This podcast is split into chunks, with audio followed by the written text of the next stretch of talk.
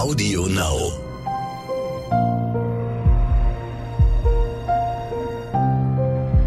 Verbrechen von nebenan. True Crime aus der Nachbarschaft.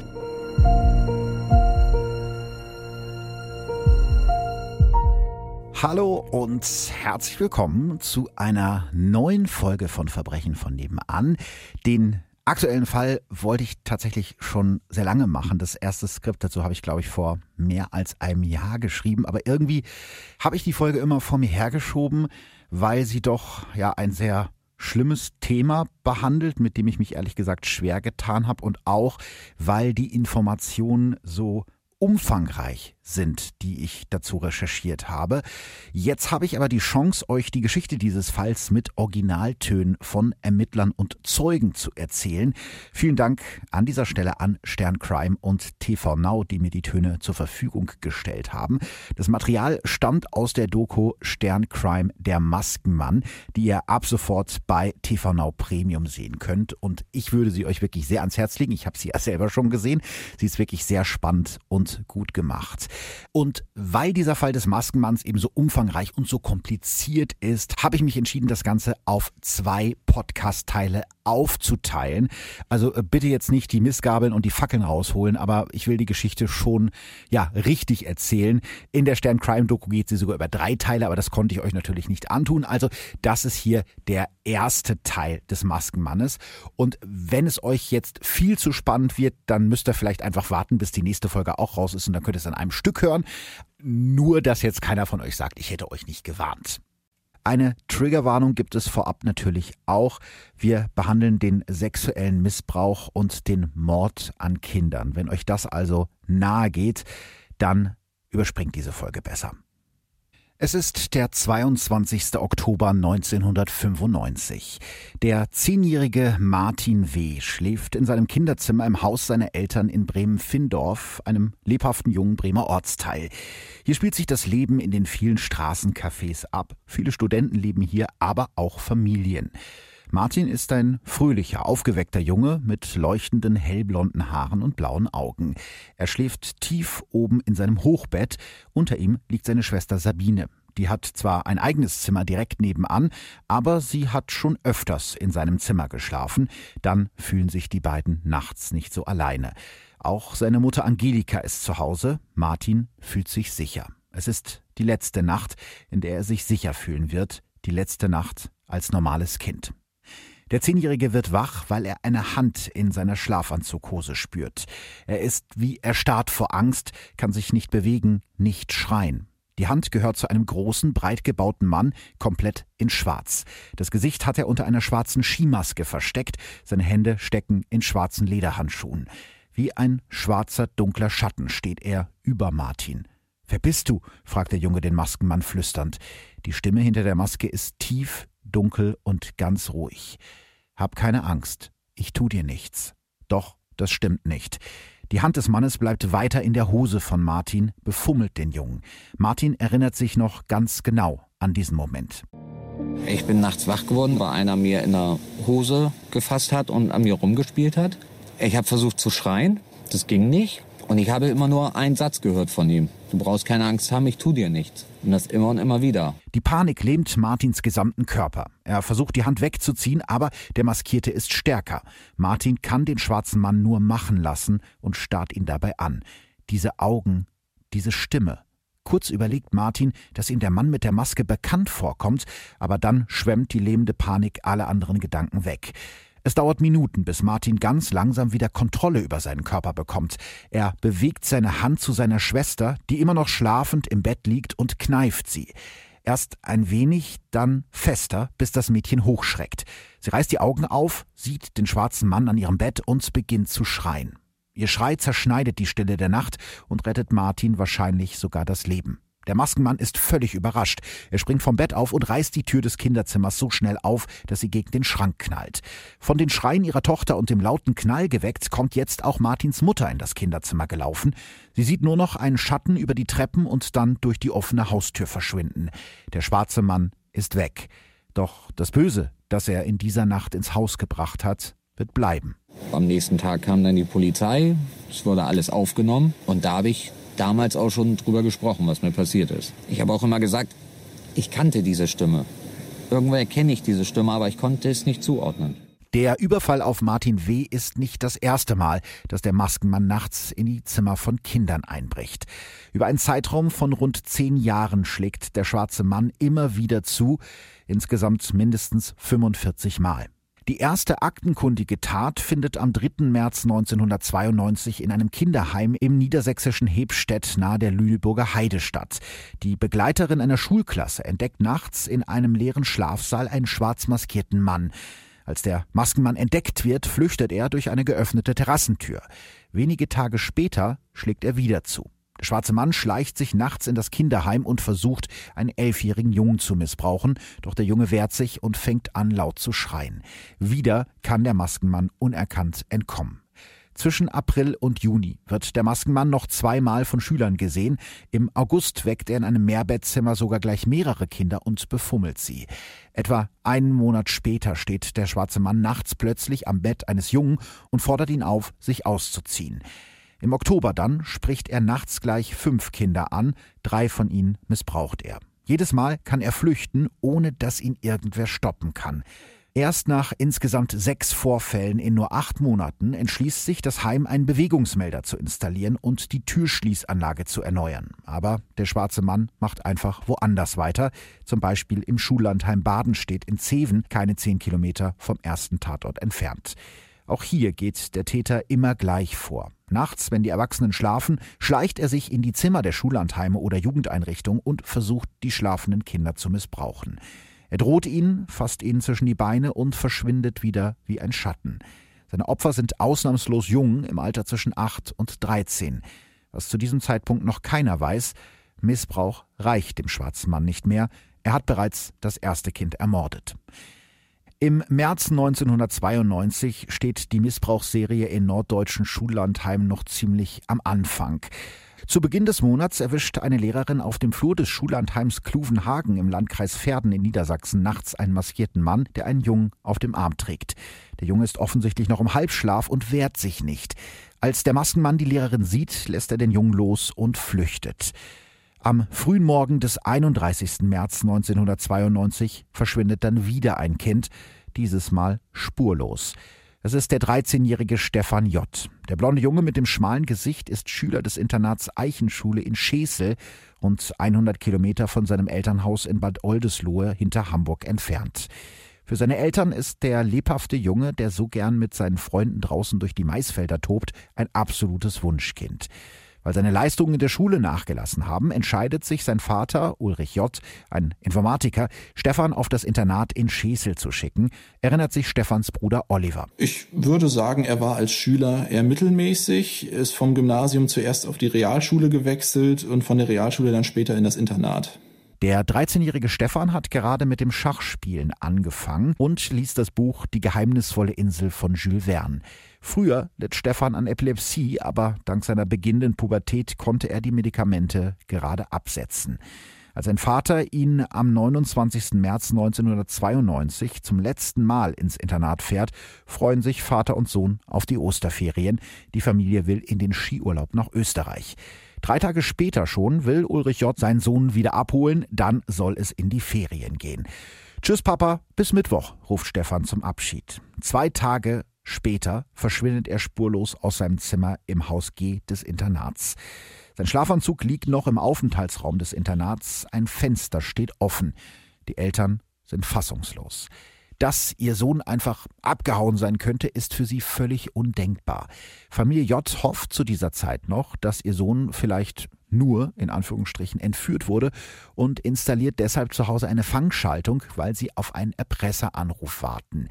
Vielleicht hat ein Entführer ihren Nachnamen mit dem einer berühmten Verlegerfamilie verwechselt und ihren Sohn für einen reichen Erben gehalten. So zumindest hofft das die Familie. Sie hoffen vergeblich. Fünf Wochen später, am 3. Mai 1992, klingelt bei der Familie abends das Telefon. Es ist die Polizei. Herr J., in den Pferdener Dünen wurde die Leiche eines Jungen gefunden. Wir glauben, dass es Stefan ist. Zwei Spaziergängerinnen haben die Leiche des Jungs frühabends in den Binnendünen in der Nähe eines Reitweges gefunden. Ihre Hunde waren in die Dünen gelaufen und hatten dort etwas Blutiges freigekratzt. Stefan liegt im hellen Sand, seine Hände sind hinter seinen Rücken gefesselt, sein Unterkörper ist nackt. Fallanalytiker Alexander Horn, der diesen Fall jahrelang betreut hat, erzählt dazu. Wenn wir uns die Leichenbeseitigung anschauen, dann sind mehrere Faktoren entscheidend. Punkt eins, es gibt einen großen Transport über fast 40 Kilometer mit dem Opfer. Das nächste ist, das Opfer wird vergraben. Das heißt, der Täter macht sich Gedanken, ich will nicht, dass die Leiche gefunden wird. Planerische Komponente dabei. Wir haben es mit einem äh, 13-jährigen Jungen zu tun, der hat eine Größe, der hat ein Gewicht. Ich muss ihn dorthin tragen, ich muss ihn transportieren. Das ist mühsam, das ist aufwendig. Das heißt, wir haben es mit jemandem zu tun, der einen Plan hat, der sich Zeit nimmt und der das mit hohen Umsetzungswillen und hoher Spurenbewusstsein im Endeffekt macht. Für Familie J bricht die Welt zusammen. Stefans jüngerer Bruder Oliver übernachtet danach nicht mehr bei Freunden. Auf Klassenfahrten muss seine Mutter ihn abholen.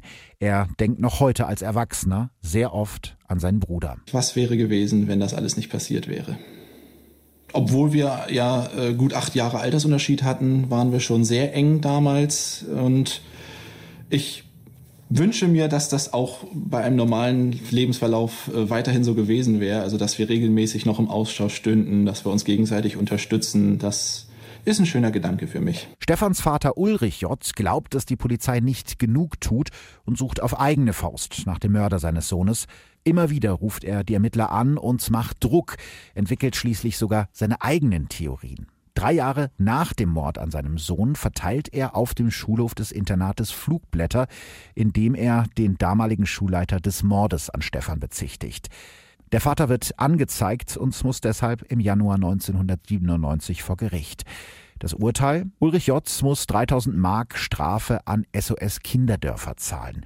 Trotzdem hört er nicht auf, weiter nach dem Mörder seines Sohnes zu suchen. Etwa 70.000 Euro gibt Ulrich J. im Laufe der Jahre für DNA-Untersuchungen aus, die eine Spur zum Mörder seines Sohnes bringen sollen. Aber es nützt nichts. Es muss erst 19 Jahre dauern, bis die Familie erfährt, wer ihren Sohn getötet hat.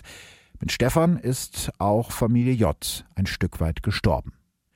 Aber der Mord an Stefan J. wird nicht das letzte Mal bleiben, dass der Maskenmann tötet. Im Juli 1995 verschwindet der achtjährige Dennis R., der in einem Kinderheim der evangelischen Kirchengemeinde Lippstadt lebt, während eines Zeltlagers. Dennis ist ein eher schüchternes Kind, hat Angst im Dunkeln. Zusammen mit einer Jugendgruppe aus seiner Heimatstadt fährt er im Sommer 1995 zum Zelten ans Selkan Noor, einem See in Schleswig-Holstein. Dort im Zeltlager blüht Dennis auf und wird schnell zum Liebling der Betreuer. Es ist sein erster Urlaub überhaupt. Er hat sich unglaublich auf diese Zeit gefreut, erzählt Alexander Horn. Ich glaube, dass es natürlich ein Abenteuer war, in so einem Zeltlager zu sein, mit anderen Jungs zusammen zu sein. Ähm, dort wurden ja auch Aktivitäten wie Nachtwanderungen und Stockbrot und Feuer und all diese Dinge. Das, was eben Kindern in Zeltlagern und in Ferienfreizeiten Spaß macht. Und für jemand, der eine durchaus ja äh, schwierige Kindheit bis dahin hatte, war das natürlich auch ein herausragendes Erlebnis. Seit zehn Tagen sind die Kinder mit ihren Betreuern jetzt in der Natur genießen das Leben fernab von zu Hause, bis die Nacht zum 24. Juli kommt. Bei einer Kontrolle nachts um drei liegt der blonde, 1,40 Meter große Junge noch in seinem Schlafsack. Drei Stunden später fällt einem anderen Jungen auf, dass Dennis verschwunden ist. Sofort beginnt die fieberhafte Suche nach dem Jungen. Knapp zwei Wochen später findet diese Suche ein furchtbares Ende. Ein Tourist entdeckt am 10. August 1995 in der Nähe der dänischen Stadt Holstebro, 270 Kilometer vom Ort des Zeltlagers entfernt, die Leiche des achtjährigen Jungen. Dennis liegt verscharrt in den Dünen zwischen Finderup und Skive. Er ist halbnackt. Die Polizei verdächtigt zuerst Dennis Vater, Michael R., der in einem Kunststoffwerk arbeitet. Den trifft der Mord an seinem Sohn also doppelt. Michael R. leidet deshalb unter Schlafstörungen, durchlebt in Albträumen, wie qualvoll Dennis sterben musste. Es gibt keinen Tag, an dem ich nicht an ihn denke, erzählt er Jahre später der Bildzeitung. Auch die Großeltern von Dennis R. werden zuerst von den Ermittlern verdächtigt, obwohl sie zum Zeitpunkt von Dennis Verschwinden nachweislich in Holland zum Einkaufen waren. Als Ulrich J. vom Tod von Dennis hört, der seinem eigenen Sohn Stefan so sehr ähnelt, denkt er sofort an einen Serienmörder. Alle halten Ulrich J. damals für einen Verschwörungstheoretiker. Dabei hat er recht. Einen wirklichen Zusammenhang zwischen den Taten des Maskenmannes ziehen die Ermittler erst nach dem dritten Mord. Dieses Mal hat sich der Mörder das Schullandheim Wulsbüttel bei Bremen ausgesucht. Es liegt einsam mitten im Wald zwischen Kiefern und knorrigen Eichen. Das erste Mal hat er dort schon im Jahr 1995 zugeschlagen und sich nachts zu einem Jungen ans Bett gestellt und ihn aufgefordert, ihn anzufassen. Der Junge erzählt am nächsten Morgen seiner Lehrerin davon, doch die glaubt ihm nicht. Das Kind hat wohl mal wieder schlecht geträumt. Vier Jahre später, im Juli 1999, schleicht sich der Maskenmann in der Nacht wieder in das Schullandheim Wulsbüttel. Er weckt den acht Jahre alten Marco B., missbraucht ihn und fotografiert ihn dabei. Der Junge hat solche Angst, dass er sich erst ein Jahr später seiner Schwester anvertraut, als er mit seiner Klasse wieder in das Schullandheim fahren soll. Die Polizei ermittelt zwar, findet aber nichts heraus. Und die Leitung des Schullandheims erfährt auch nichts von dem Missbrauch. Anfang September ist auch der zehnjährige Dennis K. mit seiner Schulklasse in Wulsbüttel.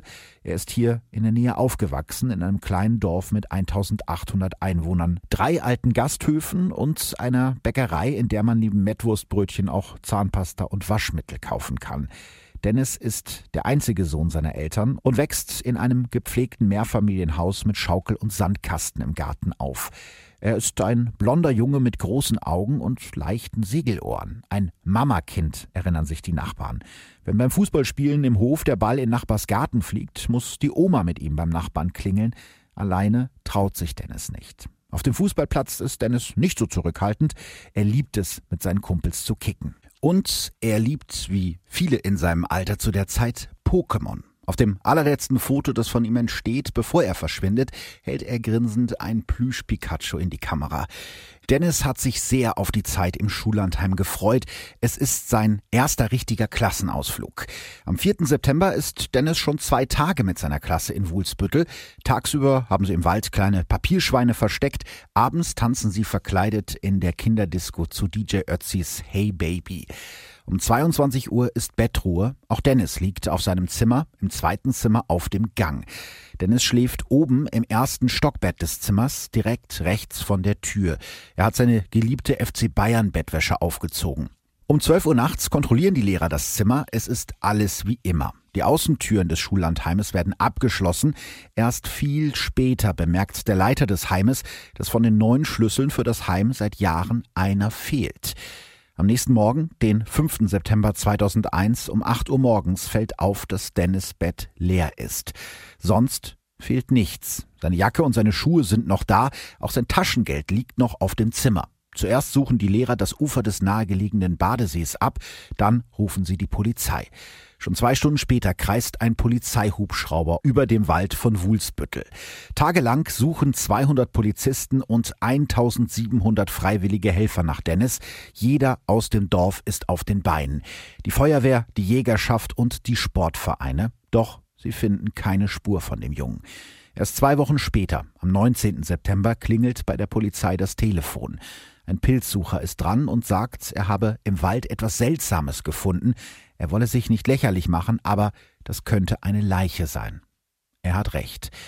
Dennis liegt nur mit einem Slip bekleidet zwischen zwei Eichen, versteckt unter dichtem Gestrüpp zwischen einem einsamen Waldweg und einem Wassergraben. Der Fundort liegt nur wenige Kilometer entfernt vom niedersächsischen Hebstedt, wo der Maskenmann das allererste Mal zugeschlagen hat. Auf einer Pressekonferenz nach dem Fund der Leiche von Dennis K. spricht einer der Ermittler zum ersten Mal aus, dass die Dutzenden Berichte von Kindern, bei denen nachts ein schwarzer Mann am Bett stand, vielleicht wahr seien und mit dem Mord an Dennis K. in Zusammenhang stehen könnten.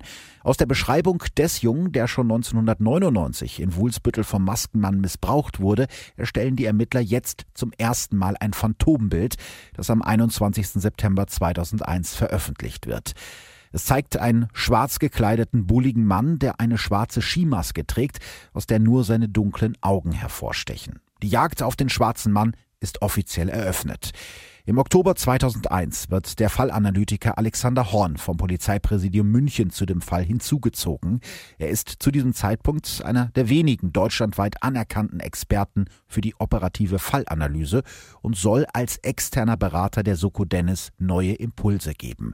Zu diesem Zeitpunkt ist die Soko in einer Kaserne im niedersächsischen Galstedt untergebracht, die gleich noch eine Rolle spielen wird.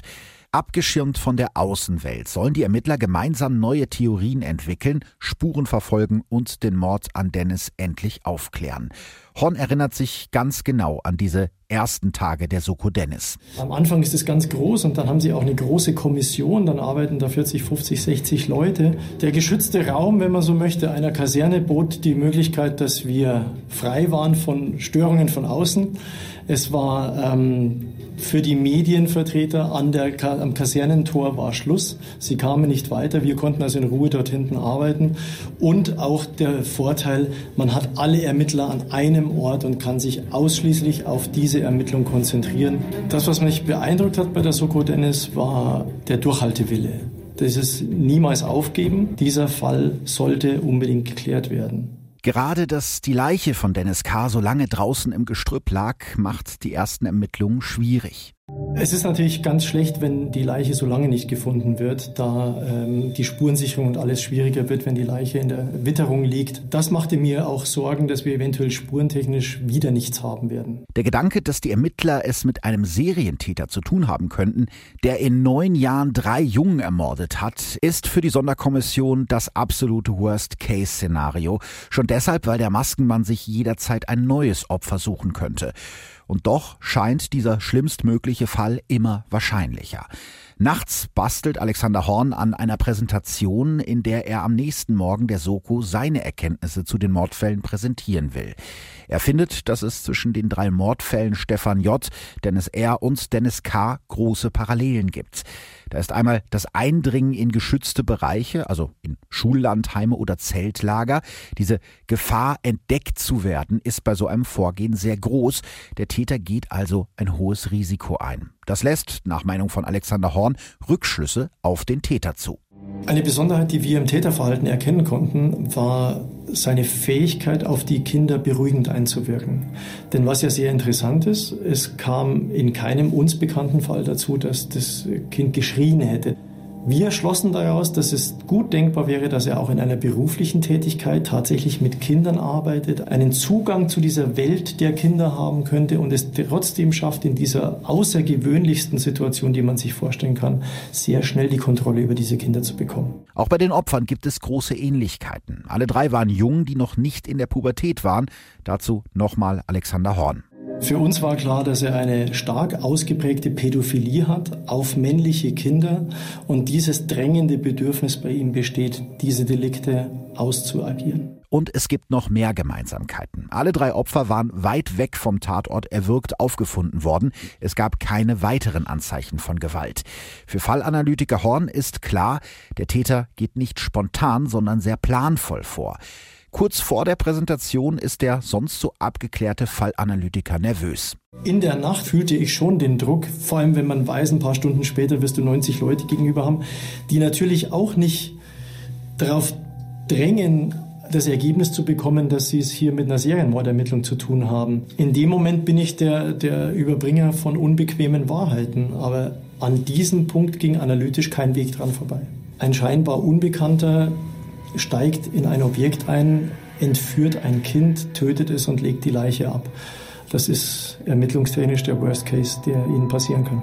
In der Präsentation fasst er seine Erkenntnisse so zusammen. Schon der Mordfall an Stefan J. zeigte Anzeichen, die nicht gut waren. Also eine Tatplanung, ein strukturiertes Vorgehen, eine intensive Leichenbeseitigung. Verhaltensweisen, wie wir sie normalerweise bei einem Ersttäter so nicht finden. Das ließ schon den zumindest Verdacht zu, dass es eventuell sich um einen Serientäter handeln könnte. Alexander Horn ist sich sicher, wenn ihn keiner stoppt, wird der Maskenmann weiter morden und damit liegt der Fallanalytiker komplett richtig. Trotzdem dauert es noch Jahre, bis die Ermittler auch nur die Chance haben, den schwarzen Mann zu fassen. Ihnen fehlt der entscheidende Hinweis. Dabei bekommen die Ermittler zu diesem Zeitpunkt hunderte Hinweise von Eltern oder Lehrern. Immer mehr Kinder erinnern sich an einen maskierten Mann, der sie nachts in ihren Schlafzimmern heimgesucht hat. Am Schluss hat die Soko Dennis mehr als 40 Missbrauchstaten gesammelt, die sie dem Maskenmann zuordnen. Sie werden erst später erfahren, dass es in Wirklichkeit wahrscheinlich noch viel mehr waren. Im Norden Deutschlands macht sich zu dieser Zeit Panik breit. Schultüren werden nach Unterrichtsbeginn abgeschlossen, Ausflüge mit der Klasse teilweise für Jahre gestrichen. Jahrelang treten die Ermittler auf der Stelle, denn den entscheidenden Hinweis bekommt die Soko Dennis erst neun Jahre nach dem Mord an Dennis K. im August 2010. Und eigentlich sind es sogar zwei Hinweise. Nach all den Jahren meldet sich ein Zeuge, der zum Zeitpunkt des Verschwindens von Dennis K. bei der Bundeswehr in der Kaserne in Galstedt im niedersächsischen Landkreis Osterholz diente. Der Soldat war kurz nach der Ermordung von Dennis ins Ausland versetzt worden und hatte von den Ermittlungen in der Mordserie gar nichts mitbekommen. Das ist halt auch so ein irrer Zufall, den man irgendwie im Nachhinein sich gar nicht vorstellen kann, aber es war tatsächlich so. Erst als der Soldat wieder in Deutschland ist und im Internet zufällig auf eine TV-Dokumentation über die Morde des Maskenmanns stößt, fällt ihm plötzlich eine seltsame Beobachtung aus dem September 2001 wieder ein. Der Soldat erinnert sich deshalb so genau an den Zeitraum, weil das Ganze kurz vor den Anschlägen vom 11. September in den USA passiert ist. An diesem Tag geht der Mann wie jeden Morgen gegen 4.30 Uhr joggen. Zu dieser Zeit trainiert er für einen Marathon. Auf einem Waldweg fällt ihm ein heller Opel Omega Caravan auf. Am Steuer sieht er einen etwa 30 Jahre alten, bulligen Mann mit Brille. Auf dem Rücksitz des Wagens ein kleiner blonder Junge mit einem Hunde-T-Shirt. Es ist noch dunkel draußen, aber im Licht seiner Stirnlampe sieht der Soldat genau, dass der Mann in dem Wagen stur nach vorne schaut, während der Junge hinten stocksteif dasitzt. Irgendwie kommt ihm das seltsam vor. Er stutzt kurz, joggt dann aber doch weiter. Eine Stunde später kommt er auf dem Rückweg wieder an der Stelle vorbei, aber das Auto mit dem unheimlichen Mann und dem kleinen Jungen ist weg. Als er neun Jahre später eine Doku im Fernsehen sieht, erkennt er den blonden Jungen als Dennis K. wieder und meldet sich bei der Polizei. Das Problem ist, es ist eine subjektive Wahrnehmung eines Zeugen und äh, er gab an, sich tausendprozentig sicher zu sein, dass es sich um diesen Jungen gehandelt hat wir wussten natürlich auch um die Einschränkungen von Zeugenwahrnehmungen und subjektiven Zeugenwahrnehmungen, aber letztendlich gab es für uns einen neuen Ermittlungsansatz, diesen Opel Omega zu suchen. Die Ermittler um Alexander Horn prüfen die Aussage des Zeugen und sind sich sicher, das ist der Hinweis, auf den sie fast zehn Jahre lang gewartet haben. Endlich haben sie einen Zeugen gefunden, der Dennis und seinen Mörder zusammen gesehen hat. Aus den Erinnerungen des Soldaten fertigen sie eine sogenannte Situationsskizze an, die am 9. Februar 2011 veröffentlicht wird. Unsere Strategie war zu sagen, wir, wir gehen nochmal in die Öffentlichkeit, wir suchen nochmal die Öffentlichkeit. Auch mit der bewussten Entscheidung, wir veröffentlichen sehr, sehr viel. Auch wir versuchen wirklich das Täterprofil darzulegen um diesen Hinweis auf ihn zu bekommen. Und so sagt Alexander Horn damals bei der Pressekonferenz. Aufgrund der Intelligenz und der sozialen Anpassung ist dieser Mensch in der Lage, ein nach außen hin normales Leben zu führen. Dabei kann es auch sein, dass der Täter verheiratet ist oder vielleicht sogar selber Kinder hat. Der gruselige Maskenmann könnte also der normale Nachbar von nebenan sein. Die Pressekonferenz der Soko Dennis bringt hunderte neue Hinweise, darunter auch den einen entscheidenden, der die Ermittler auf die Spur des Serienkillers bringt. An dieser Stelle kehren wir nochmal zurück zu Martin W. Das ist der junge Mann, dessen schreckliche Begegnung mit dem Maskenmann ich euch ganz am Anfang der Folge geschildert habe.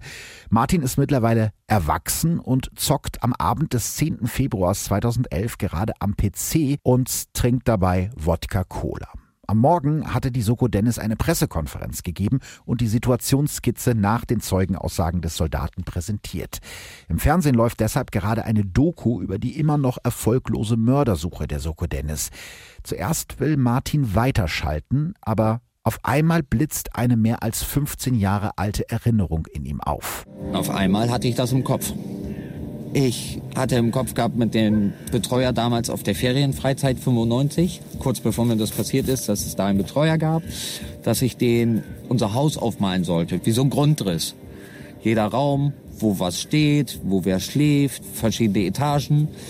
Mir ist eingefallen, wie er hieß, wie er grob aussah. Und das habe ich der Soko per E-Mail geschickt, um einfach zu wissen, ob das vielleicht damit zusammenhängen könnte, mit dem, was mir damals passiert ist und was mit diesem Betreuer auf dieser Fahrt war. Hier mal ein paar Ausschnitte aus Martins E-Mail an die Soko Dennis.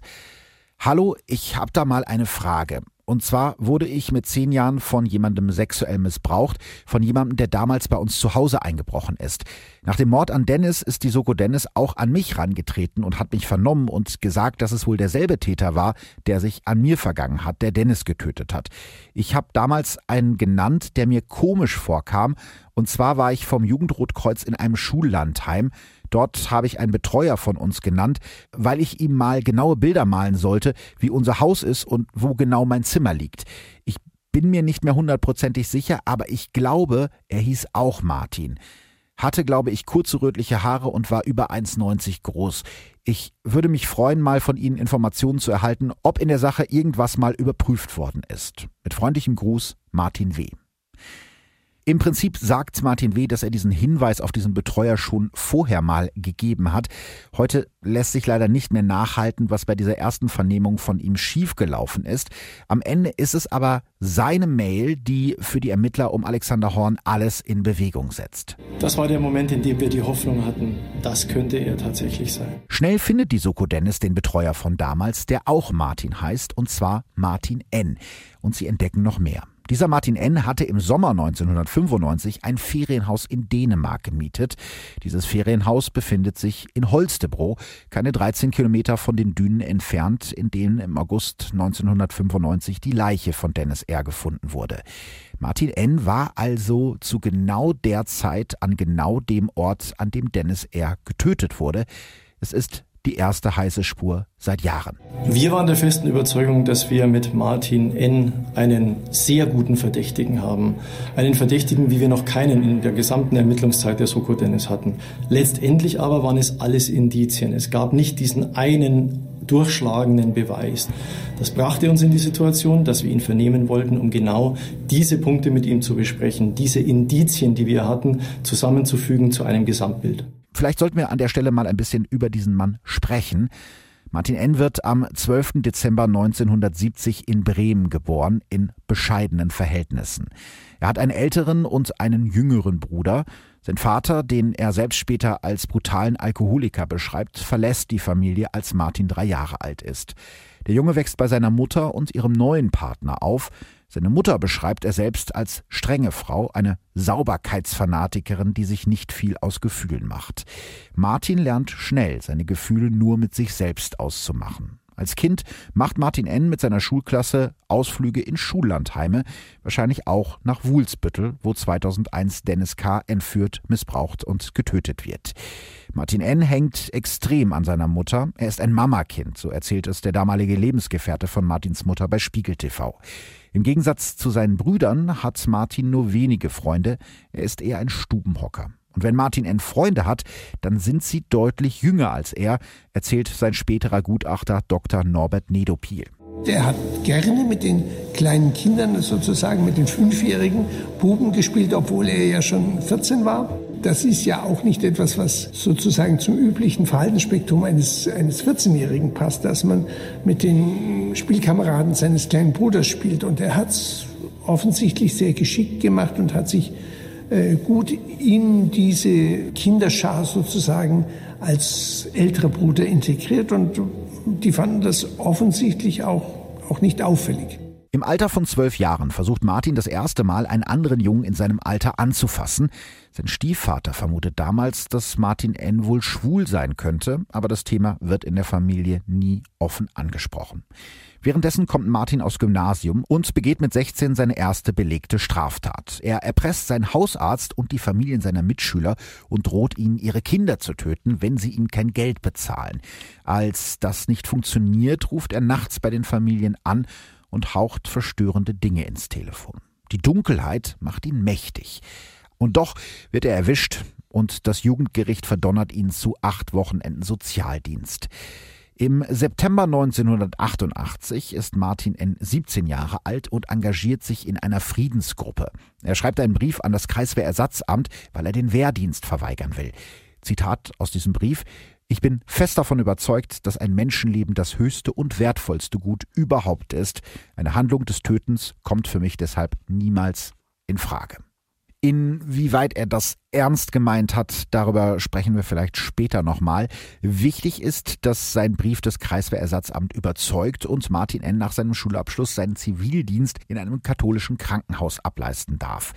Ein Pfleger, der ihn damals gekannt hat, erzählt, er war still und höflich, half einem Oberarzt sogar bei der Gartenarbeit. Aber Martin hat auch eine dunkle Seite. 1994 wird er angezeigt, weil er einen Jungen unsittlich berührt haben soll. Das Verfahren wird eingestellt. Nach dem Zivildienst studiert Martin N. Mathe, Physik und Pädagogik auf Lehramt und zuerst sieht es auch ziemlich gut für ihn aus. Das erste Staatsexamen besteht er im Sommer 1996 als einer der 100 besten Absolventen seines Studienganges mit Auszeichnung. Etwa zeitgleich überlässt ihm das Bremer Jugendamt sogar einen zwölfjährigen Jungen als Pflegekind. Zu diesem Zeitpunkt ist Martin N. Student, lebt von seinem BAföG in einer Einzimmerwohnung. Eine Entscheidung der Behörden, die ja nicht nur mich, sondern auch den Fallanalytiker Alexander Horn immer noch fassungslos macht. Der Junge, also das Pflegekind, lebt insgesamt vier Jahre bei Martin N. Erst später wird er erzählen, dass Martin N. mehrfach nachts vor seinem Bett stand und versucht hat, ihn im Schlaf zu fotografieren. Sonst soll es aber in dieser Zeit zu keinen Missbrauchsversuchen gekommen sein. Martin N. bekommt eine Stelle als Referendar an einer Bremer Gesamtschule und wird als Beamter auf Widerruf vereidigt. An der Schule bringt er den Schülern zwischen 11 und 16 Mathe und Physik bei. Auch wenn er sich damals nicht an seinen Schülern vergeht, merken seine Kollegen schnell, dass mit ihm etwas nicht stimmt. Er fand überhaupt gar keinen Draht zu den Schülern. Mit hängenden Schultern stand er vor der Klasse, wirkte linkisch und irgendwie verklemmt, erzählen zwei seiner damaligen Lehrerkollegen. Als es auf Klassenfahrt geht, verdrückt sich Martin N. lieber, statt sich um die Schüler zu kümmern. Seine Vorgesetzten finden damals deutliche Worte und raten ihm, sich einen anderen Job zu suchen. Er taugt einfach nicht zum Lehrer. Auch das ist ein Zitat. Kurz vor Ende seines Studiums bricht Martin N. seine Ausbildung ab.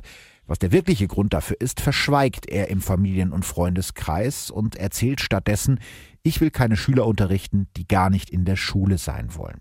Mit gefälschten Zeugnissen bewirbt sich Martin N. als Sozialpädagoge bei einer Hamburger Jugendhilfeorganisation. Dort arbeitet er als pädagogischer Mitarbeiter in Jugendhilfeeinrichtungen und Kindertagesheimen. Währenddessen reist er gerne nach Mexiko, Südamerika oder nach Dänemark. Dort macht er 1995 Urlaub in Holstebro, wo ganz in der Nähe seines Ferienhauses die Leiche von Dennis R. in den Dünen gefunden wird.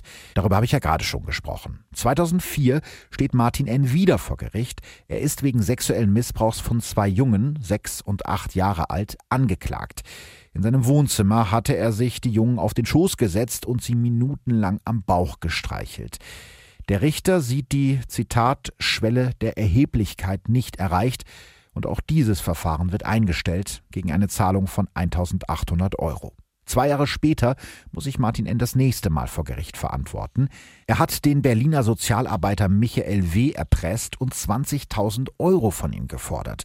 Ansonsten, so hat Martin N. den Sozialarbeiter gedroht, würde er die Kinderpornos, die Michael W. gemacht hatte, an dessen Arbeitgeber weiterleiten. Michael W. geht allerdings nicht auf die Erpressung ein und wendet sich an die Polizei. Die untersucht daraufhin die Wohnung von Martin N. Auf dem Rechner des Mannes finden Sie rund 30.000 sogenannte Vorschaubilder, also Thumbnails. Es sind Bilder von nackten Jungen, eine Art Katalog, wie sie pädophile Sexualstraftäter untereinander im Internet tauschen. Weil die Bilder aber kaum zu erkennen sind und nicht nachgewiesen werden kann, wie lange sie schon auf dem Rechner sind und ob Martin N. sie wirklich selber heruntergeladen hat, wird der Besitz von Kinderpornografie nicht weiterverfolgt. Dafür wird Martin N. wegen der Erpressung von Michael W. verurteilt. Er bekommt zehn Monate auf Bewährung. Außerdem entlässt ihn sein Arbeitgeber nach sieben Jahren als Betreuer. Martin N. wechselt in die Erwachsenenbildung. Etwa ein Jahr später, also im Jahr 2007, wird Martin N. auch von der Soko Dennis befragt. Die Befragung ist reine Routine. Die Ermittler überprüfen alle Männer in einem bestimmten Umkreis, die schon mal wegen Sexualdelikten an Kindern in Erscheinung getreten sind. Martin N. soll eine Speichelprobe abgeben. Weil aber aus Sicht der Behörden kein hinreichender Tatverdacht besteht, kann er dazu nicht gezwungen werden. Ja, und weil er sich halt weigert, gibt es keine Speichelprobe. Und was noch dazu kommt, offenbar geben sich die Ermittler mit dem, was Martin N. aussagt, zufrieden. Er wird von der Liste der potenziell Verdächtigen gestrichen. Bis er wegen der Mail von Martin W. im Frühjahr 2011 wieder ganz oben auf dieser Liste landet. Zu diesem Zeitpunkt haben die Ermittler der Soko Dennis aber außer einigen Indizien wie die Erinnerung von Martin W. und der räumlichen Nähe von Martin N.'s Ferienhaus in Dänemark zum Leichenfundort von Dennis R. eigentlich kaum etwas gegen ihren Hauptverdächtigen in der Hand. Aber da ist ja noch die Festplatte mit Kinderpornos, die 2007 bei der Hausdurchsuchung von Martin N. gefunden wurde und die immer noch in der Asservatenkammer der Polizei Hamburg liegt. Damals ist sie ja für das Gerichtsverfahren nicht verwertet worden. Die Soko Dennis hofft trotzdem auf einen Glückstreffer. Im Rahmen ihrer Ermittlungen sind sie auf die Aussage von Marco B. gestoßen. Der damals achtjährige Junge wird schon 1999 im Schullandheim Wulsbüttel, aus dem zwei Jahre später Dennis K. verschwindet, vom Maskenmann missbraucht. Der Maskierte weckt Marco damals mitten in der Nacht, holt ihn aus seinem Zimmer und bedroht den Jungen. Wenn du etwas sagst, bringe ich dich um und deine Eltern auch. Dann muss Marco sich ausziehen und der Maskenmann macht Fotos von ihm. Dabei zwingt der Mann Marco auch, ein rotes Fürgeschirr anzulegen, das in dem Schullandheim an der Wand hängt. Als der Maskierte seine Fotos gemacht hat, lässt er Marco allein und verschwindet wieder in die Dunkelheit. Aus Angst erzählt Marco ein Jahr lang niemandem etwas von dem Missbrauch. Erst als er mit seiner Klasse wieder ins selbe Schullandheim soll, vertraut er sich seiner älteren Schwester an, die es dann den Eltern erzählt. Damals hat diese Tat niemand mit dem Maskenmann in Verbindung gebracht. Jetzt könnte sie das entscheidende Puzzlestück sein, das den Verdächtigen Martin N. mit den Taten in Verbindung bringt. Alexander Horn ist sich sicher, dass die Ermittler die Fotos, die der Maskenmann damals von Marco gemacht hat, bei dem Verdächtigen finden werden. Also setzt die Soko Dennis einen Ermittler daran, die Festplatte, die schon 2007 bei Martin N. beschlagnahmt wurde, nochmal genau zu untersuchen.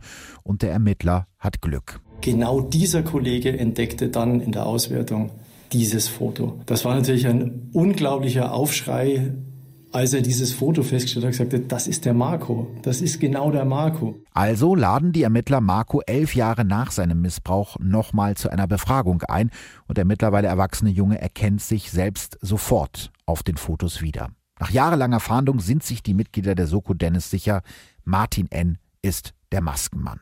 Unser Plan war es, mit einem Spezialeinsatzkommando nachts, das heißt in den frühen Morgenstunden, in die Wohnung einzudringen und den Maskenmann aus dem Bett zu holen. Das sollte den Vorteil bringen, dass er nicht handlungsfähig ist, dass er weder zu einer Waffe greifen kann, noch auf der anderen Seite irgendwelche Beweismittel beseitigen könnte. Dafür war allerdings notwendig, dass wir einen Haftbefehl bekommen. Für uns völlig überraschend war die Mitteilung, dass wir diesen Haftbefehl nicht bekommen würden. Denn der über Jahre uns begleitende Ermittlungsrichter war in Ruhestand gegangen. An seine Stelle war ein Ersatzrichter gegangen, der mit dieser ganzen Serie überhaupt nichts zu tun hatte. Das war für uns ehrlich gesagt unfassbar niederschmetternd. Die Soko ist so kurz vom Ziel und hat irgendwie doch nichts in der Hand, denn ohne Haftbefehl können die Ermittler Martin N. nicht in seiner Wohnung festnehmen. Sie müssen also warten, bis er seine Wohnung freiwillig verlässt und ihn dann für eine Befragung mitnehmen. Am 13. April 2011 ist es dann soweit. Morgens um drei machen sich die Ermittler der Soko Dennis auf den Weg nach Hamburg, wo Martin N. mittlerweile lebt. Die Stimmung ist angespannt, erinnert sich Alexander Horn. Wir wussten, jetzt ist das große Finale von all diesen Jahren der Ermittlung und wir werden das erste Mal einem wirklich Tatverdächtigen gegenüber sitzen. Horn sitzt ganz still in seinem Auto, das Funkgerät in der Hand. Er wartet darauf, dass die Kollegen vor Ort endlich den Zugriff melden. Minuten fühlen sich wie Stunden an. Die große Chance, auf die er und seine Kollegen seit Jahren warten, ist endlich da. Jetzt darf bloß nichts schiefgehen. Um 6.40 Uhr kommt dann über Funk endlich die Nachricht, auf die alle warten. Die Kollegen vom MEK haben Martin N. vor seiner Wohnung geschnappt. Alexander Horn startet sofort den Motor seines Wagens und rast die zwei Straßen zur Wohnung von Martin N. Als wir dort ankamen, äh, waren die Kollegen vom mobilen Einsatzkommando gerade dabei, ihn wieder aufzurichten. Sie hatten ihn zu Boden gebracht, um ihn durchsuchen zu können. Und die ersten zwei Menschen, die er sah, ohne Sturmhaube, das waren Martin Erftenbeck und ich. Wir stellten uns vor, wir zeigten ihm unseren Dienstausweis, aber wir hatten eigentlich den Eindruck, dass wir uns nicht ausweisen mussten, denn er sehr wohl wusste, wer da jetzt vor ihm stand. Fallanalytiker Alexander Horn und sein Kollege, der Ermittlungsleiter Martin Erftenbeck, atmen auf. Sie sind sich sicher, der 40-jährige bullige Mann mit den stoppelkurzen Haaren, der da vor ihnen durchsucht wird, ist der Maskenmann. Jetzt müssen sie Martin N. seine Taten nur noch beweisen. Sie erklären ihm, dass sie ihn mit nach Pferden zum Sitz der Soko Dennis nehmen wollen, um ihn zu den Vorwürfen gegen ihn zu befragen. Der Mann, der der gesuchte Serienkiller sein soll, wirkt überrascht, aber auch recht gefasst. Noch. Als Horn und Erftenbeck Martin N. dann im Auto die Beschlüsse vorlesen, auf denen steht, was ihm alles vorgeworfen wird, beginnt der 40-Jährige zu schwitzen und am ganzen Körper zu zittern. Gemeinsam fahren die drei Männer nach Fährten. Auf der etwa einstündigen Fahrt müssen sie dreimal anhalten, weil Martin N. frische Luft braucht. Alexander Horn und Martin Erftenbeck tauschen über den Rückspiegel Blicke aus. Sie sind sich sicher, so verhält sich keiner, der unschuldig ist. Als die Ermittler mit ihrem Verdächtigen am Sitz der Soko Dennis in der Kaserne in Pferden ankommen, ändert sich die Lage. Martin N. macht dicht. Er verweigert die Aussage und will keine Angaben zu den Vorwürfen gegen ihn machen. Und genau das ist an der Stelle natürlich das Problem. Sowohl Ermittlungsleiter Erfenbeck als auch Fallanalytiker Horn ist klar, dass die Beweislage äußerst dünn ist. Es gibt nichts, das Martin N. direkt mit den Taten in Verbindung bringt. Keinen Zeugen, der ihn eindeutig identifiziert, keine Faserspuren, keine Fingerabdrücke, nichts. Trotzdem ist Alexander Horn an diesem Tag der Verhaftung, dem 13. April 2011, fest davon überzeugt, dass der massige Mann vor ihm der gesuchte Kindermörder ist. Wir waren uns sicher, dass er es ist, denn alle Indizien deuteten darauf hin. Letztendlich war aber noch der Schritt notwendig, ihn zu überführen und dafür brauchten wir ein Geständnis. Martin N. passt genau in das Täterprofil, das Fallanalytiker Horn von ihm erstellt hat. Nur ohne Beweise haben die Ermittler nichts in der Hand. Es sei denn, sie bekommen ein Geständnis, aber danach sieht es gerade nicht aus. Alexander Horn muss sich also eine Taktik überlegen, um sein Gegenüber zum Reden zu bringen. Mir war wichtig, ihm zu signalisieren, ich bin auch an dem Menschen interessiert, der dahinter steckt. Und ich muss diesen Menschen verstehen, denn ich werde eine Tat nicht verstehen können, wenn ich den Menschen nicht verstehe. Ermittlungsleiter Martin Erfenbeck geht an diesem Nachmittag mehrfach aus dem Vernehmungsraum, weil er hofft, dass Martin N. auspackt, wenn er mit dem Fallanalytiker Alexander Horn alleine ist. Gleichzeitig untersuchen Kollegen der Soko Dennis die Wohnung von Martin N. in Hamburg. Dabei finden sie erste Indizien wie eine Kamera, eine schwarze Lederjacke und eine Schreckschusspistole. Trotzdem natürlich nochmal für euch zur Erinnerung, das alleine reicht jetzt noch nicht, um eindeutig zu beweisen, dass Martin N. wirklich der Maskenmann ist, nachdem die Polizei jetzt schon seit fast 20 Jahren sucht. Aber die Indizien reichen zumindest aus, um Martin N. an diesem Abend vorläufig festzunehmen. Er muss also über Nacht in der Arrestzelle in Pferden bleiben. Damit bleiben den Ermittlern der Soko zumindest ein paar mehr Stunden, um an ein Geständnis zu kommen. Also setzen Sie die nächste Vernehmung für den folgenden Tag an, den 14. April 2011. Nachts wälzt sich Martin N. mit Albträumen in der Zelle hin und her. Nach dem Aufstehen erzählt er, dass ihm im Traum Dutzende Gestalten begegnet sind. Ich kann mir schon denken, was das für Gestalten waren, antwortet einer der Ermittler darauf. Es ist ein Versuch, den schweigsamen Riesen zum Reden zu bringen, allerdings ohne Erfolg. Auch in der kommenden Vernehmung verweigert Martin N. weiter die Aussage. Gegen 11 Uhr kommt der Anruf, auf den die Soko Dennis schon seit längerem wartet. Das Ergebnis der DNA-Analyse vom LKA in Hannover ist da. Aber die niedersächsischen Kollegen haben keine guten Nachrichten. Es gibt keine Übereinstimmung der DNA von Martin N. mit irgendeiner der Spuren, die bisher im Maskenmann-Fall gesichert wurden. Die Ermittler haben also immer noch keinen Beweis, um ihren Verdächtigen mit den Morden in Verbindung zu bringen. Tja, dann müssen wir ihn wohl nochmal holen, sagt Ermittlungsleiter Martin Erftenbeck zu seinem Kollegen Alexander Horn. Beide Ermittler wissen, dass ihre kompletten Ermittlungen gerade auf der Kippe stehen. Wenn Martin N. jetzt nicht gesteht, dann haben sie nichts gegen ihn in der Hand. Uns war natürlich bewusst, dass die Chance, einen Serienmörder über ein Geständnis zu überführen, sehr gering ist. Letztendlich war es aber die einzige Chance, die wir noch hatten. Wieder verlässt Ermittlungsleiter Martin Erftenbeck unter einem Vorwand den Vernehmungsraum. Martin N. und Alexander Horn bleiben alleine in dem kargen Zimmer zurück. Ich hatte das Gefühl, dass Martin N. eigentlich so weit ist, dass er dieses Geständnis ablegen könnte. Er nur ganz große Schwierigkeiten hatte, es zu sagen. Da kommt dem Fallanalytiker eine Idee wenn Martin N. es nicht einfach sagen kann, vielleicht kann er es ja zeigen. Horn wendet sich direkt an sein Gegenüber. Es ist der letzte Versuch. Ich habe Ihnen gestern den ganzen Tag lang die Hand gereicht. Sie haben sie immer wieder ausgeschlagen. Ich werde Ihnen jetzt noch ein letztes Mal die Hand reichen, sagt er und schaut Martin N. direkt in die Augen, während er ihm seine Hand entgegenstreckt. Es dauerte für mich eine gefühlte Ewigkeit. Tatsächlich waren es wohl nur wenige Sekunden, bis er dann meine Hand ergriffen hat. Und er hat dann angefangen zu weinen. Er hat nicht sich nach vorne gebeugt, hat sich an meine Schulter angelehnt und hat geweint. Und es war dann der Moment, an dem wir beide gespürt haben, jetzt ist der Moment, an dem wir über diese Hürde sind. Und dann habe ich gesagt, sind Sie der schwarze Mann? Und dann erhebt er seinen Blick, schaut mich an und sagt, ja, ich bin der schwarze Mann. Und an dieser Stelle machen wir Schluss für heute. Wahrscheinlich hasst ihr mich jetzt, aber dieser Fall ist einfach zu groß und zu detailliert, um ihn in einer Folge abzuhandeln. Deswegen habe ich ihn auf zwei Folgen aufgeteilt. In der nächsten Folge sprechen wir darüber, warum so lange niemand auf Martin N. als Täter kommt, was sein Gutachter über ihn sagt, warum Martin N. vielleicht noch mehr Kinder getötet hat und warum der Prozess für die Familien der Opfer unglaublich tragisch endet. Vielen Dank an der Stelle nochmal an Stern Crime und TV Now, die mir die Töne, die ihr in dieser Folge gehört habt, zur Verfügung gestellt haben. Das Material kommt aus der Doku Stern Crime, der Maskenmann, die ihr ab sofort bei TV Now Premium sehen könnt. Ja, und einen ganz besonderen Dank möchte ich an der Stelle nochmal loswerden an Audio Now, denn die machen es überhaupt erst möglich, dass ihr diesen Podcast überall und auf allen Plattformen hören könnt. Und die machen es auch möglich, dass ich Podcast mittlerweile zu meinem Hauptjob machen konnte.